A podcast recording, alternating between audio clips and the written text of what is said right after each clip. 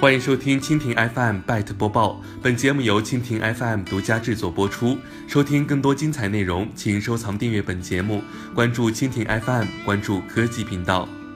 一月二号消息，刚刚迎来二零一八年，微信就凭借小游戏火了一把，其中跳一跳应该是小游戏中最热门的。该游戏上手简单易成瘾，但要玩出高分并不容易。并且每周更新一次的分数排行榜也激发着玩家的刷分热情。据悉，目前网上已经出现了跳一跳代玩服务，号称可以帮你跳出高分。据悉，网上已经出现了大量提供跳一跳游戏代玩的服务，价格在几元到几十元不等，甚至有卖家一边提供人工代玩服务，一边高薪诚聘跳一跳高手，要求用手工玩，随便一跳千步以上，且可进行直播。